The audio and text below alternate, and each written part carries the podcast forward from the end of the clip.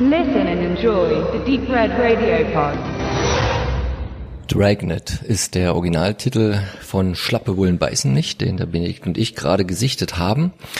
Und es könnte jetzt sein, dass das jetzt eine ganz schön lange Geschichte wird, obwohl wir gar nicht so gut vorbereitet sind. Aber auf jeden Fall gibt das Thema eine Menge her, wenn man sich da auch tiefergreifend mit beschäftigen wollte. Der Film, kommen wir dann gleich zu, ist von 1987 und basiert auf der gleichnamigen Serie. Und die fing ursprünglich mal an im Jahre 1949 aber erstmal als Hörspiel. Kam im Radio.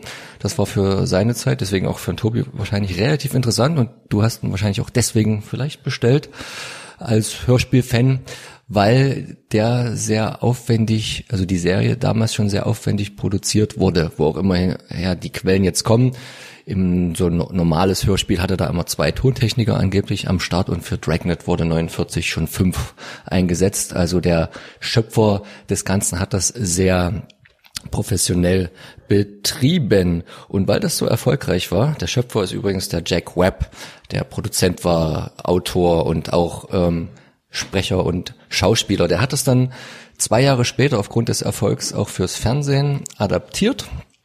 Und ähm, das ist schon so eine Art Dauerbrenner, weil diese Serie gab's ähm, mit vielen Folgen in den 50ern, dann auch wieder in den 60ern, tatsächlich nochmal Ende der 80er und auch nochmal äh, in den 2000er Jahren. Es hat immer ein bisschen abgenommen, aber man hat immer versucht, das wieder äh, aufleben zu lassen. Und es geht letztendlich um Kriminalfälle, die auf wahren Tatsachen beruhen und so der Dauerbrenner an Ansage ist immer, aber die Namen der Personen wurden zu deren Schutz verfremdet. Ähm, äh, also ähnlich wie das dann auch bei Law and Order eigentlich ist mit der Serie, wo man genau, das also also schon hat. so ein so ein Vorläufer für vieles.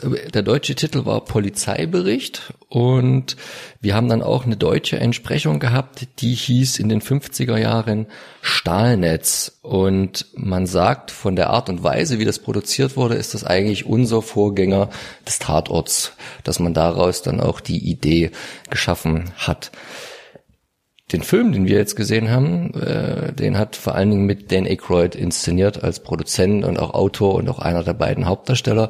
Und er ist ein sehr großer Fan dieser Serie gewesen, was man dem Film in allen Poren, kommen wir nachher noch dazu, anmerkt. Und er hat das halt in die 80er Jahre geholt. Ohne dass man es eigentlich merkt. Ohne dass man es merkt, weil es wirkt trotzdem wie so ein Film, so ein, so ein, so ein Studiofilm, so ein alter. Es wirkt alles sehr, sehr künstlich. Man merkt, dass da vieles noch in so Gremlins-mäßig in so schönen Kulissen gedreht wurde. Man meint immer mal, oh, das war jetzt ein Matte Painting und so. Also es ist jetzt nicht wie New Hollywood, was man zwischenzeitlich ja schon mal irgendwie hatte, wo man rausgegangen ist ins Land und an richtige Schauplätze, wo das eigentliche Leben so spielt und versucht hatte, realistisch zu machen. Der Film ist halt in, in, in vielen Bereichen, ich will es nicht Satire nennen, das ist eher so eine Verbeugung vor der Serie, aber er versucht jetzt nicht irgendeine Realität ähm, nachzuahmen. Aber worum geht's denn jetzt inhaltlich und wen haben wir denn als Darsteller neben äh, den Aykroyd? Tom Hanks galt zu dem Zeitpunkt, als dieser Film erschien ist, tatsächlich äh, schon als Kassengift, weil Filme, die er vorher gedreht hatte, äh, finanziell abgestorben sind. Man hatte zu dem Zeitpunkt tatsächlich äh, ihn schon als abgesägt gesehen in Hollywood. Ähm, das hat sich ja dann aber nicht bewahrheitet, weil dann kam ja auch noch Big danach, wo er dann auch noch eine Oscar-Nominierung bekommen hatte. Und es hat sich dann ja in den 90ern zu einer steilen Karriere entwickelt. Und dann tatsächlich ist Tom Hanks hier eigentlich der Nebendarsteller und dann Aykroyd natürlich, kann man sagen, der Hauptdarsteller, auch wenn natürlich der Film von beiden handelt. Aber ich glaube, textmäßig hat irgendwie Dan Aykroyd mehr zu bieten, hat, hat man das Gefühl. Und die beiden sind eben Polizisten, sind Partner, die aufeinander gebunden werden, ohne es so richtig zu wollen. Aber das ist gar nicht so stark thematisiert, finde ich. Geht am Anfang ganz schnell. Und die sollen halt einen Fall aufklären. Da geht es darum, dass irgendeine ominöse, ja, Vereinigung, die unterschiedlichsten Dinge erstmal stiehlt. Da geht es von Tieren bis über Brautkleider und man kann das nicht ganz zusammenführen. Das ist, also die, die haben immer so Kreditkarten, die sie, Kreditkarten sage ich immer, Visitenkarten, die sie am Tatort hinterlassen. Also äh, werbetechnisch gut gemacht und die heißt halt, heißen halt so Pagan und die haben halt auch so, so Ziegensymbol und ziehen sich gerne so äh, Ziegenfellhosen, das ist eigentlich wahrscheinlich eher Schafsfell oder so an. Und das heißt halt auf Deutsch Privatarmee gegen Anstand und Normalität. Und die gilt es eben, sag ich mal, zur Strecke zu bringen oder aufzulüften, was sich hinter diesen merkwürdigen Diebstählen und dann auch später sektenhaften Ritualen verbirgt. Das ist die Geschichte. Und tatsächlich ist es eher wie ein Krimi eben gestaltet als mehr eine Komödie. Möchte hier nochmal die hervorragende Zeitschrift Prisma zitieren, die sagte, Tom Hanks und Dan Aykroyd garantieren in dieser Komödie pausenlose Lachparaden. Das ist natürlich Quatsch. Prisma hat den Film nie gesehen, ähm, weil in dem Film gibt es eigentlich gar nicht so viel zu lachen. Zumindest gibt es keine Schenkelklopfer ähm, der Film ist natürlich von der Grundthematik eher ernst, finde ich und natürlich immer wieder mit mit lustigen Anekdoten äh, und und Situationen natürlich geschmückt. Definitiv es gibt auch wenn sie sich da verkleiden als unglaublicher Punk. Also also die die Verkleidung von Dan Aykroyd als Punk mit was mit Run DMC äh, Button und so weiter. Auf jeden Fall wird die angekündigt als äh, da muss der Polizist äh, darf er sich irgendeinen Wisch abholen wenn er undercover geht und dann darf er in die in die Asservatenkammer oder oder in die Verkleiderkammer gehen. Und und dann haben wir uns gekleidet wie äh, es stilecht zu der Zeit äh, Mitglieder einer Straßengang zu tun. Und naja, Tom Hanks sah dann irgendwie so aus mit angeklebten Pornobärtchen, ähm, ein bisschen wie Magnum in irgendeinem so Fetisch-Dings. Und äh, ja, Dan Aykroyd war irgendwie so Punk, aber mit ähm, gleichzeitig mit Hip-Hop-Buttons. Und ich glaube, die haben halt gar nicht gewusst, was sie da alles drauf, ge drauf gepinnt haben auf die Rockerkutte. Auf jeden Fall sah er am Ende aus, was haben wir gesagt, wie Elton John mit genau. Oder so. Also schon das. Also der Film ist natürlich witzig, aber er ist eben kein Schenkelklopfer. Und es sind vor allen Dingen, was mich begeistert hat, sind es diese unglaublich unglaublich langen Monologe. Also wenn jemand spricht, ist es so, dass das wirklich immer sehr, es wirkt wie ewig ausgefeilte, lange Sätze mit Worten, die wirklich zurechtgelegt sind, die niemals spontan sein könnten. Und es ist wirklich ein Satz gefühlt, dauert immer eine Minute, wenn jemand was sagt. Und auch immer ganz ernst und, und total äh, an der Sache interessiert.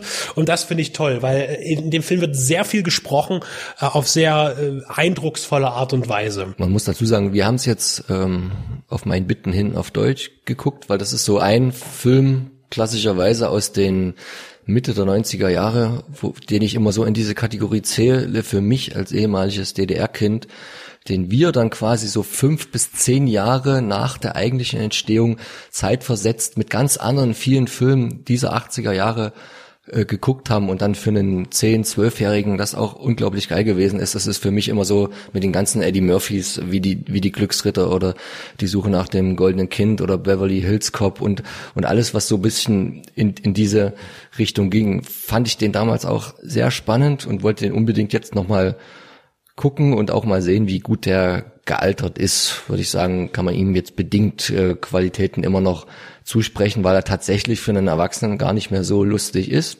Unter anderem aber auch gar nicht so intendiert ist. Da müsste man jetzt mal wieder die Originalfassung angucken, weil der ist in dieser, wie so oft zu der Zeit, muss man sagen, leider wesentlich ernster wohl auch gewesen, als äh, man das in der deutschen Fassung anmerkt. Dort hat man dann doch eher wieder versucht, aufgrund des äh, eingebauten Sprachwitzes, der vielleicht gar nicht da war, dort noch mehr rauszuholen an Komödie.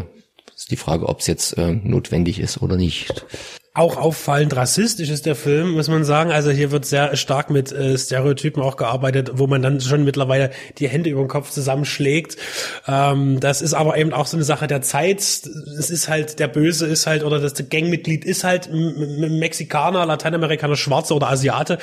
Ähm, das ist halt äh, in dem Film ganz schön, fällt einem doch ziemlich stark auf.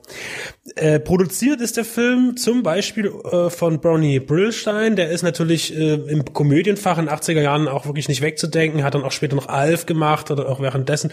Und hat natürlich auch die Blues Brothers äh, mit produziert. Da ist auch wieder die Verbindung zu Dan Aykroyd zum Beispiel und auch zu anderen Mitwirkenden. Äh, und, und den merkt man auch. Also der Film hat auch irgendwie immer wieder, man merkt ein bisschen Blues Brothers, irgendwas auch von den Optiken her, auch die Action-Szenen, das ist alles, es gibt auch Action in dem Film. Das, das, das ist einfach dieses Ding, was er auch da bedient hat damals. Und mir vor allen Dingen besonders aufgefallen ist der Soundtrack auch von Ira Newborn, der ja wirklich für, für jede wichtige Komödie scheinbar der 80er Jahren äh, den Score geschrieben hat. Der ist unheimlich äh, hymnisch teilweise und auch sehr spannungsgeladen.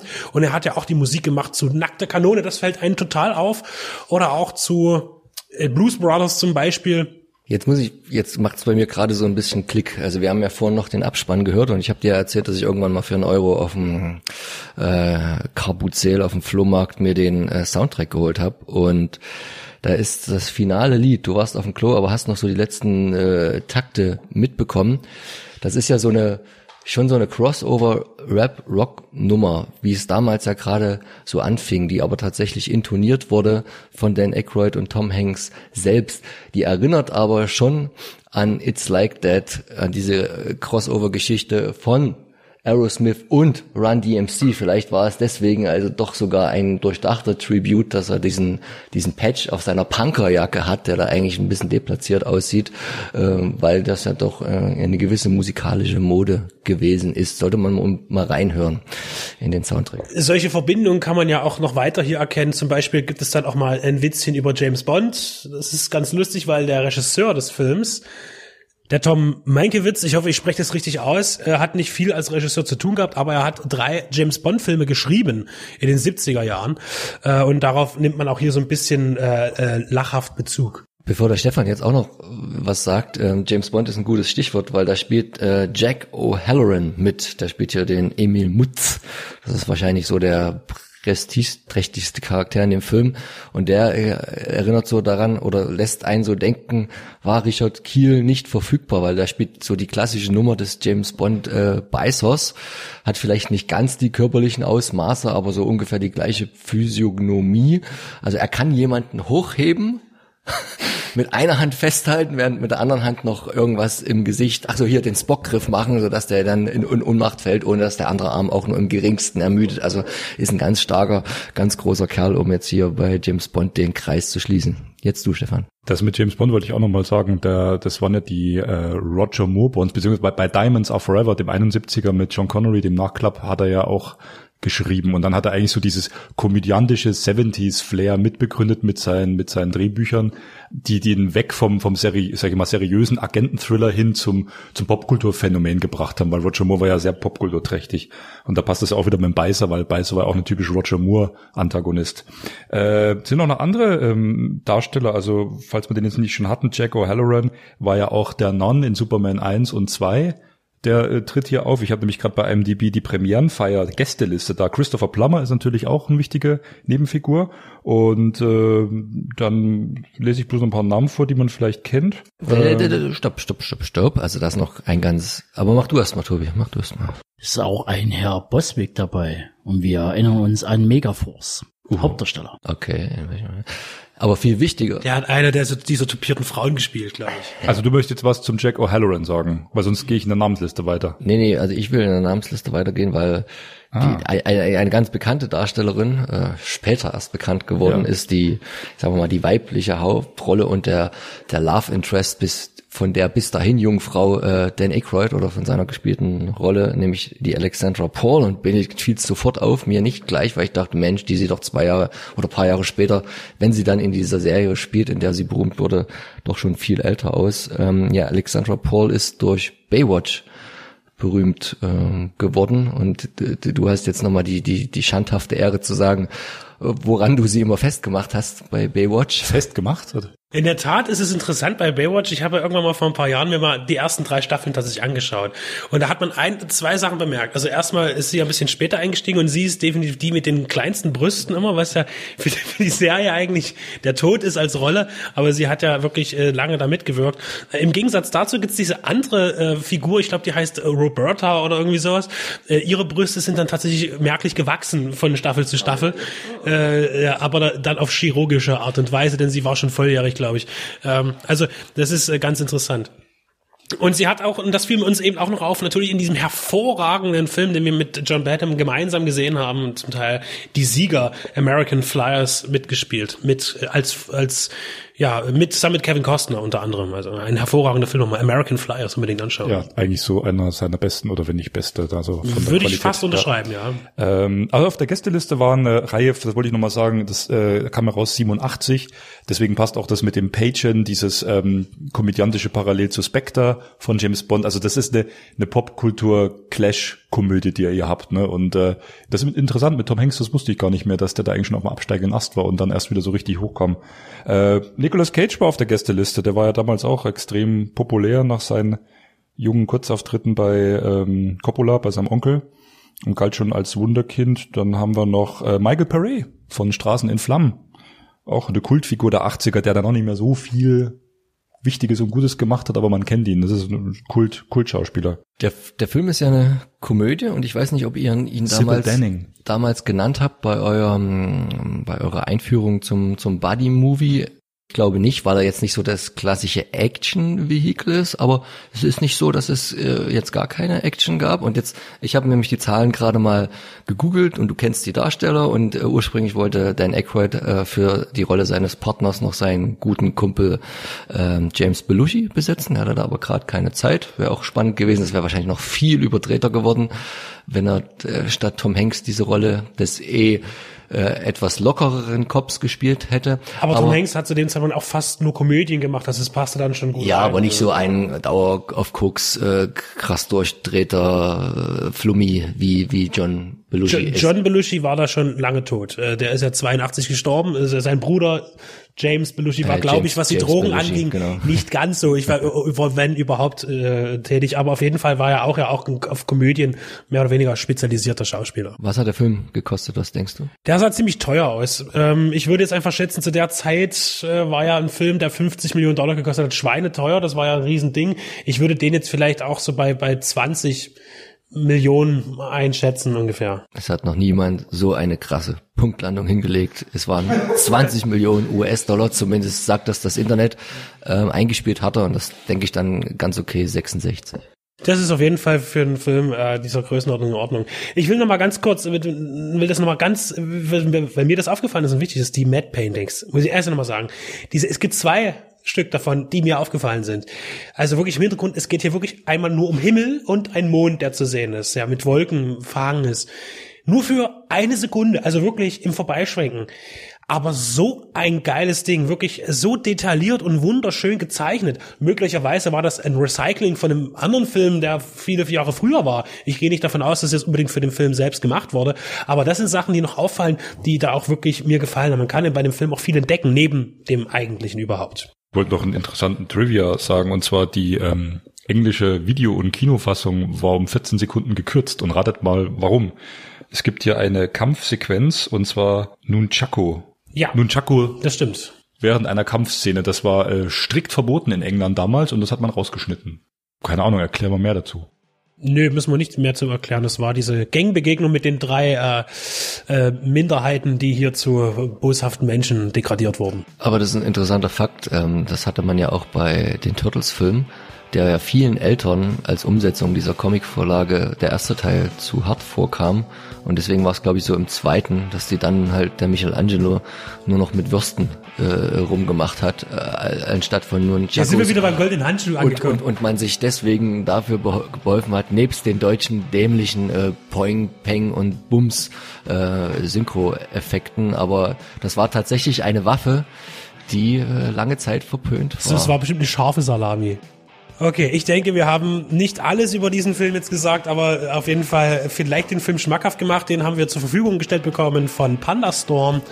Ja, ist erhältlich auf Blu-ray in jedem guten und auch schlechten Fachgeschäft.